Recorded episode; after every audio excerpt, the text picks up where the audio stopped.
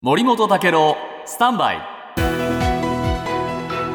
長官読み比べです、はい。えー先ほどはロシア、中国の話しました。が、今度はじゃあウクライナ側はどうかという話です、今日日本経済新聞、えー戦時経済で市民生活に影という記録です。あの記事ですが、えーやっぱりね物価高と失業問題が庶民の生活に影を落としているというんですね。でインフレ率26%に達したそうです。で卵これね、実行入りがね、だいたい260円だそうですが、1年前の2倍になりました。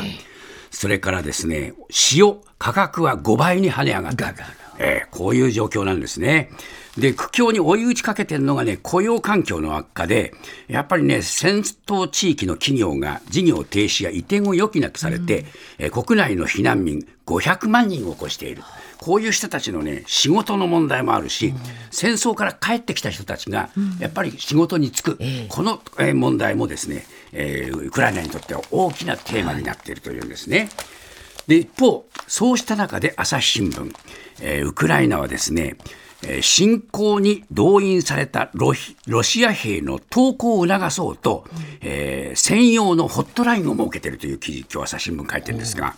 これね、敵兵が減れば自分の国の、えー兵士たちの犠牲も減るということで、将来の捕虜交換も睨んで、えー捕虜を増やそう、こういう計画だそうです。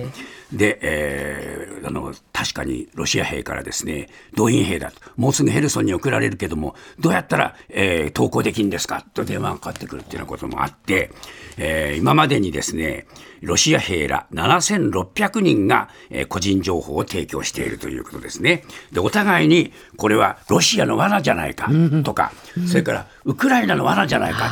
お互いにねやっぱり疑心暗鬼があるので電話のね交換手の人たちもねなかなか苦労しているようですがそれでもやっぱりやり続けるというのがウクライナ。